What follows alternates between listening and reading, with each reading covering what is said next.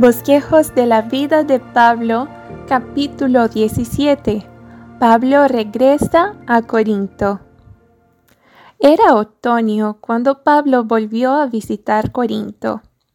Al contemplar las torres corintias y la elevada ciudadela en la distancia, las nubes que cubrían las montañas y arrojaban una sombra sobre la ciudad de abajo parecían un emblema apropiado del error y la inmoralidad que amenazaban la prosperidad de la iglesia cristiana en ese lugar. La mente de Pablo estaba agitada por pensamientos contradictorios. Debía encontrarse con sus hijos en la fe del Evangelio. Algunos de ellos habían sido culpables de graves pecados algunos de sus antiguos amigos habían olvidado su amor y la dulce amistad y confianza de días anteriores. Se habían convertido en sus enemigos y cuestionaban y discutían si era un verdadero apóstol de Cristo, al que se le había confiado el Evangelio. Aunque la mayoría de la iglesia se había apartado de sus pecados y se había sometido a los mandatos de Pablo, no podía estar con ellos del todo como antes de su inmoralidad. No podía existir esa unión, amor y confianza entre el maestro y el pueblo como en la ocasión de su anterior visita.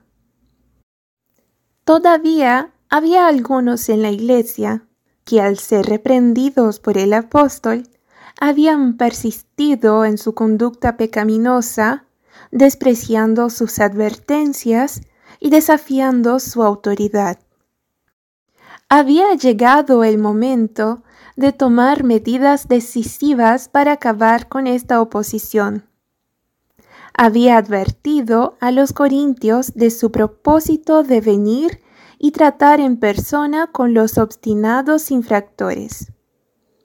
Escribo a los que antes pecaron y a todos los demás que si voy otra vez no seré indulgente, porque buscáis una prueba de que habla Cristo en mí. Había retrasado su venida para darles tiempo a la reflexión y al arrepentimiento. Pero ahora todos los que continuaban en su curso de error y pecado debían ser separados de la iglesia de Cristo. Habían acusado a Pablo de timidez y debilidad por su larga tolerancia por amor a sus almas. Ahora se vería obligado a seguir un curso que refutaría esta acusación. Al acercarse Pablo a Corinto, qué contraste tan sorprendente con el final de un viaje anterior, cuando Saulo, respirando aún amenazas y muerte contra los discípulos del Señor, se acercaba a Damasco. Cuán diferentes eran la apariencia, los propósitos y el espíritu de Saulo y de Pablo. Entonces se le confió la espada del poder secular era el agente del Sanedrín, el inquisidor judío, el exterminador de herejes, buscando víctimas para encarcelar, azotar o apedrear. Lleno de orgullo, cabalgó hacia Damasco con sirvientes a sus órdenes para llevar a sus prisioneros a Jerusalén. Ahora viajaba a pie sin señales externas de rango o poder, y sin oficiales de justicia que cumplan sus órdenes. Lo máximo que puede hacer para castigar a los que desprecian su autoridad es separarlos de una sociedad cuyos miembros son considerados en todas partes como ignorantes y degradados. Sus enemigos declaran que su presencia corporal es débil y su discurso despreciable. Sin embargo, el apóstol no es tan impotente como se le representa. Lleva un encargo del Rey de Reyes. Todo el cielo se alista para sostenerlo. Sus armas no son carnales, sino poderosas por medio de Dios para derribar las fortalezas del pecado y de Satanás. Ha habido un cambio tan grande en el espíritu del apóstol como en su apariencia externa. Entonces exhalaba amenazas y matanzas contra los discípulos. Hacía estragos en las iglesias. Llevaba a la cárcel a hombres y mujeres y los obligaba a blasfemar. Estaba sumamente enojado contra todos los que reverenciaban el nombre de Jesús. Su corazón estaba lleno de amargura, malicia y odio. Sin embargo, estaba tan engañado como para imaginar que servía a Dios, mientras que en realidad hacía la obra de Satanás.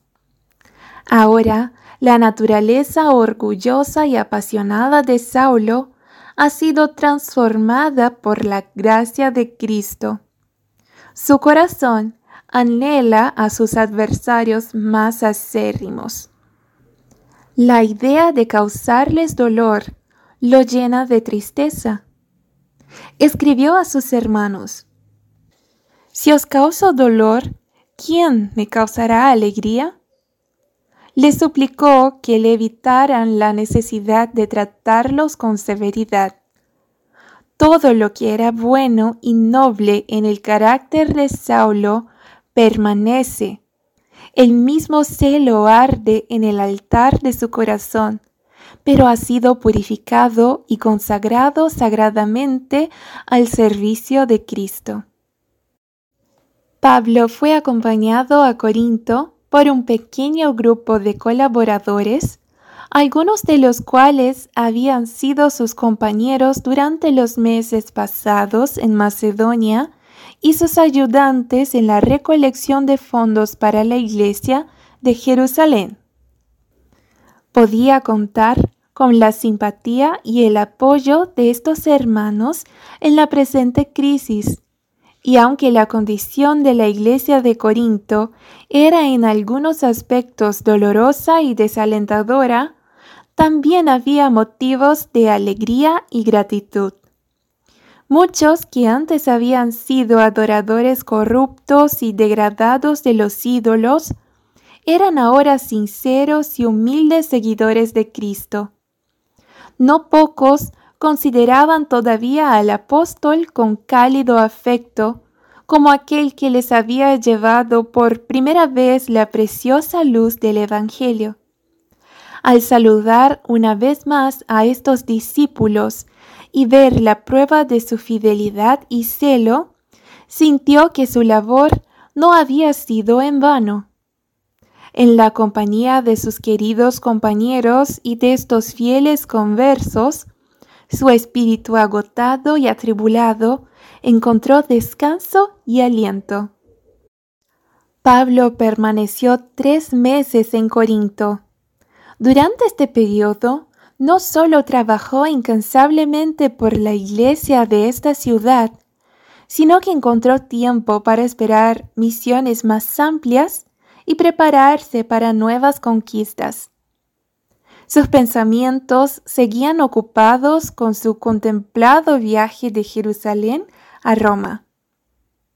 Ver la fe cristiana firmemente establecida en el gran centro del mundo conocido era una de sus esperanzas más queridas y de sus planes más preciados.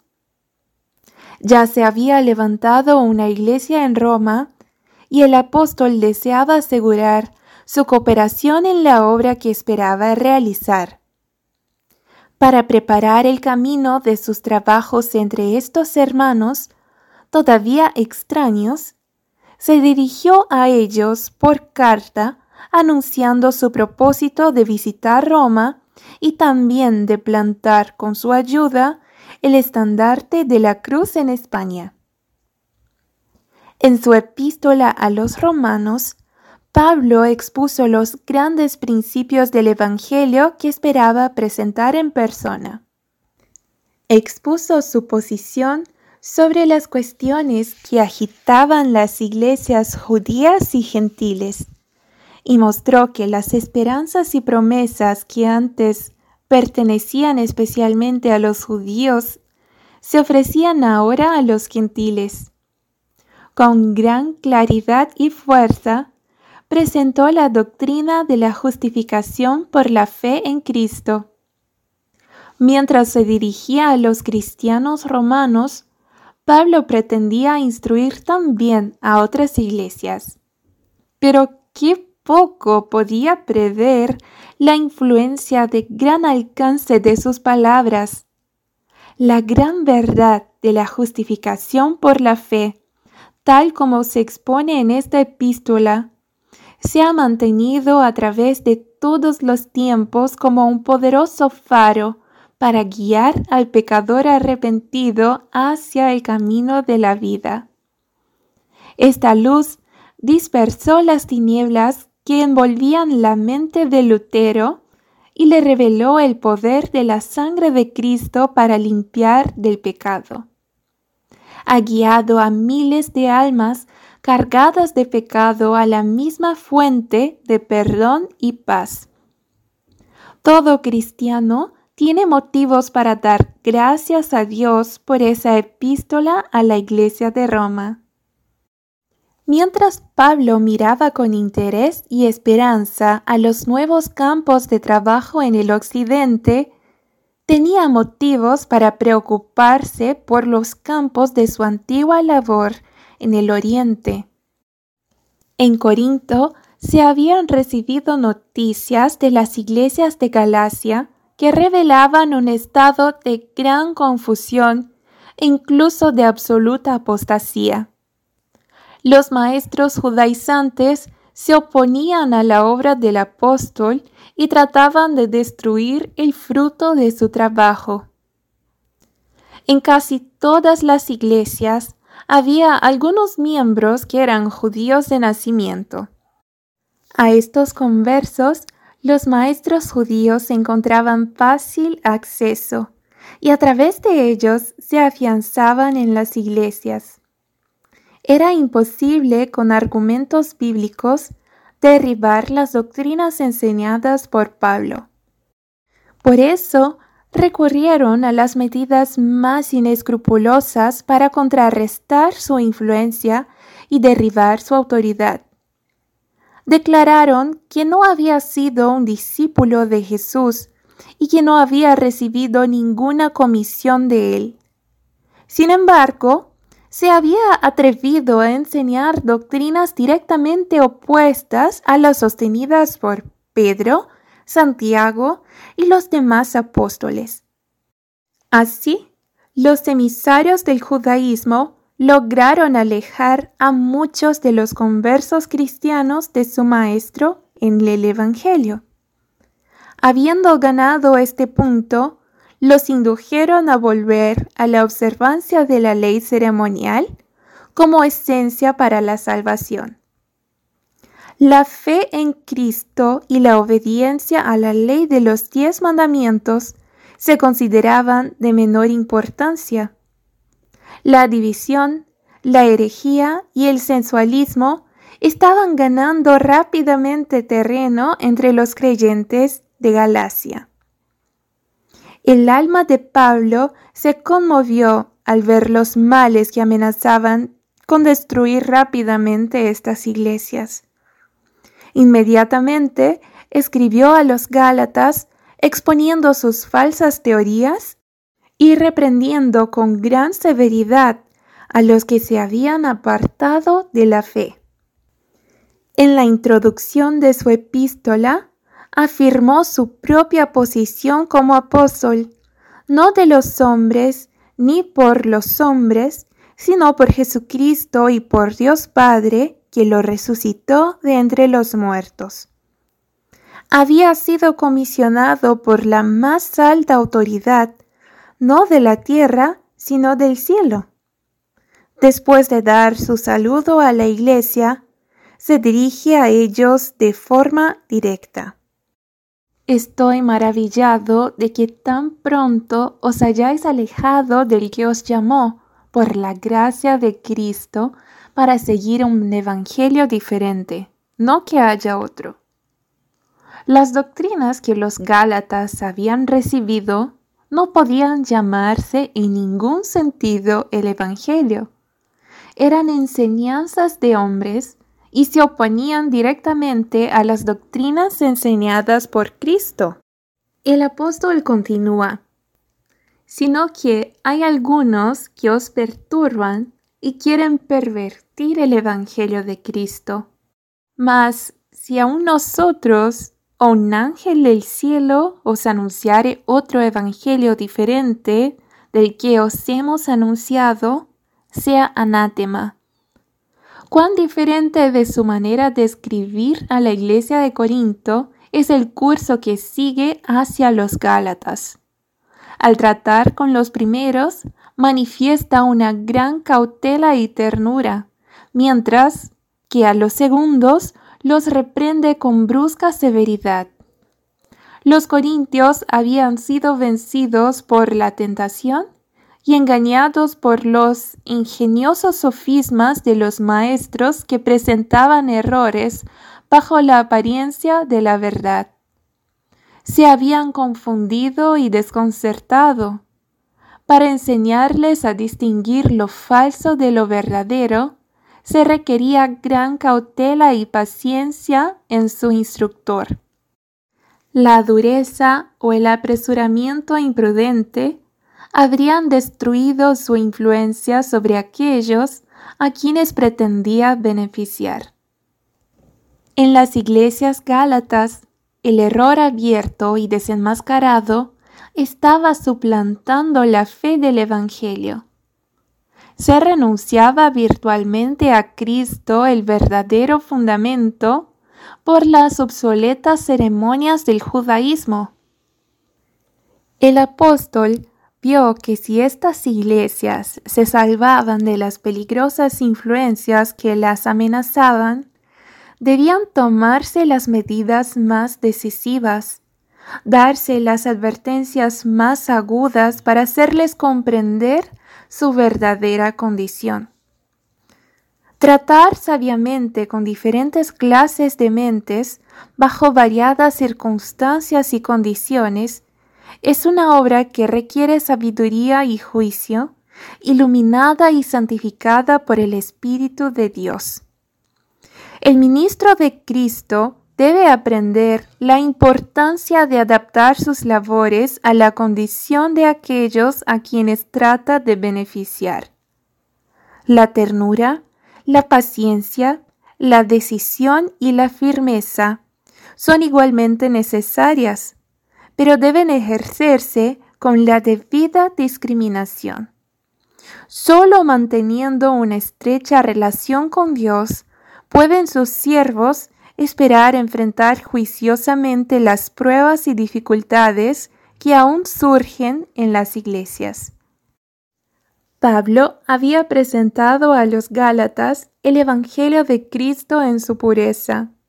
Sus enseñanzas estaban en armonía con las Escrituras y el Espíritu Santo había dado testimonio de sus trabajos.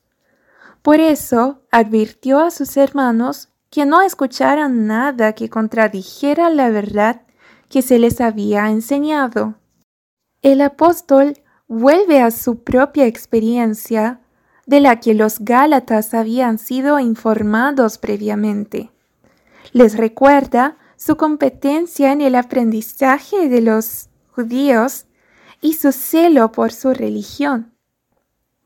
Ya en su juventud se había distinguido como un hábil y celoso defensor de la fe judía. Pero cuando Cristo le fue revelado, renunció inmediatamente a todos sus posibles honores y ventajas y dedicó su vida a la predicación de la cruz. Apela a sus hermanos para que decidan si en todo esto pudo estar movido por algún motivo mundano o egoísta. Luego les muestra que después de su conversión no tuvo oportunidad de recibir instrucción de los hombres. Las doctrinas que predicaba le habían sido reveladas por el Señor Jesucristo.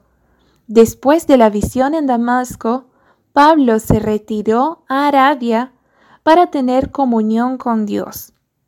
No fue hasta que transcurrieron tres años que subió a Jerusalén y entonces hizo una estancia de solo quince días saliendo de allí para predicar el Evangelio a los gentiles.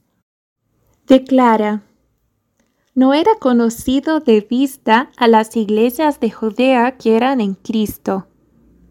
Solamente oían decir, aquel que en otro tiempo nos perseguía, ahora predica la fe que en otro tiempo asolaba, y glorificaban a Dios en mí. Al repasar así su historia, el apóstol trata de hacer evidente a todos que por una manifestación especial del poder divino había sido llevado a percibir y comprender las grandes verdades del Evangelio, tal como se presentan en las escrituras del Antiguo Testamento y se encarnan en la vida de Cristo en la tierra. Fue el conocimiento recibido de Dios mismo lo que llevó a Pablo a advertir y amonestar a los Gálatas de esa manera solemne y positiva. No presentó el Evangelio con vacilaciones y dudas, sino con la seguridad de una convicción asentada y un conocimiento absoluto. En su epístola marca claramente el contraste entre ser enseñado por el hombre y recibir instrucción directamente de Cristo. El apóstol instó a los Gálatas como su único camino seguro a dejar a los falsos guías por los que habían sido engañados y a volver a la fe que habían recibido de la fuente de la verdad y la sabiduría. Aquellos falsos maestros eran hombres hipócritas y no regenerados de corazón impío y vida corrupta. Su religión consistía en una ronda de ceremonias, por cuyo cumplimiento esperaban recibir el favor de Dios. No les gustaba la doctrina que enseñaba. El que no nazca de nuevo no puede ver el reino de Dios. Tal religión exigía un sacrificio demasiado grande. Por eso se aferraban a sus errores engañándose a sí mismos y engañando a los demás. Sustituir la santidad del corazón y de vida por las formas externas de la religión sigue siendo tan agradable a la naturaleza no renovada como en los días de los apóstoles. Por esta razón abundan los falsos maestros, y el pueblo escucha con avidez sus doctrinas engañosas. Es un esfuerzo estudiado de Satanás para desviar las mentes de los hombres del único camino de salvación, la fe en Cristo y la obediencia a la ley de Dios. En cada época, el archienemigo adapta sus tentaciones y los prejuicios o inclinaciones del pueblo en los tiempos apostólicos, indujo a los judíos a exaltar la ley ceremonial y a rechazar a Cristo. En la actualidad, induce a muchos profesos cristianos bajo el pretexto de honrar a Cristo y despreciar la ley moral y a enseñar que sus preceptos puedan ser transgredidos impunemente.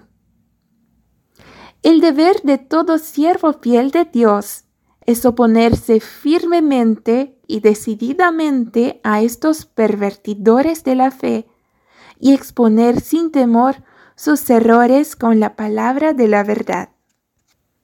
Pablo continúa reivindicando su posición como apóstol de Cristo, no por la voluntad de los hombres, sino por el poder de Dios describe la visita que hizo a Jerusalén para conseguir una solución a las mismas cuestiones que ahora agitan las iglesias de Galacia en cuanto a si los gentiles deben someterse a la circuncisión y guardar la ley ceremonial.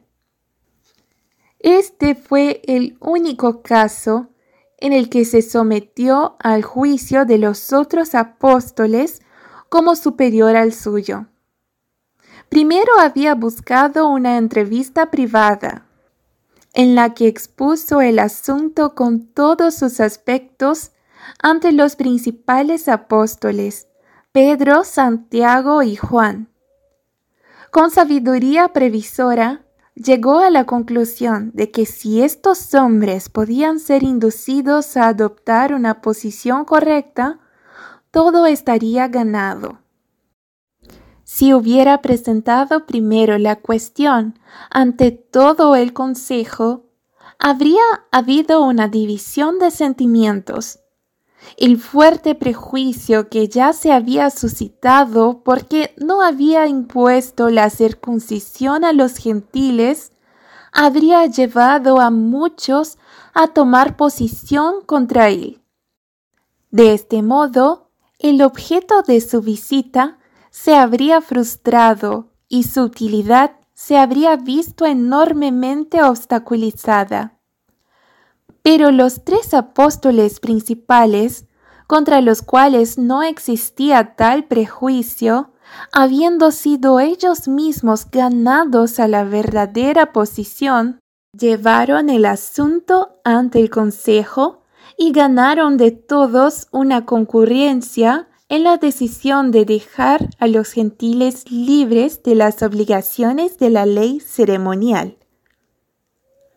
Pablo refutó además las acusaciones de sus enemigos, mostrando que su posición como apóstol de Cristo había sido reconocida por el concilio de Jerusalén y que en sus trabajos entre los gentiles había cumplido con las decisiones de ese concilio. Los que trataban de destruir su influencia profesaban reconocer a Pedro, Santiago y Juan como pilares de la Iglesia. Constantemente ensalzaban a estos apóstoles y se esforzaban por demostrar que eran superiores a Pablo en posición y autoridad. Pero Pablo demostró que sus enemigos no podían justificar su conducta con una supuesta consideración de estos apóstoles. Aunque los honró como fieles ministros de Cristo, demostró que no habían intentado instruirle ni le habían encargado que predicara el Evangelio. Estaban convencidos de que Dios le había llamado para presentar la verdad a los gentiles, como había designado a Pedro para ir especialmente a los judíos. Por eso reconocieron ante el concilio el encargo divino de Pablo y lo recibieron como un colaborador de igual posición que ellos no fue para exaltar el yo, sino para magnificar la gracia de Dios que Pablo presentó así a los que negaban su apostolado, la prueba de que no estaba ni un ápice por detrás de los principales apóstoles. Los que trataban de menospreciar su vocación y su obra luchaban contra Cristo, cuya gracia y poder se manifestaban a través de Pablo. De aquí que el apóstol se sintiera obligado por la oposición de sus enemigos e incluso por el proceder de sus hermanos a tomar una postura decidida para mantener su posición y autoridad. El fin del capítulo 17.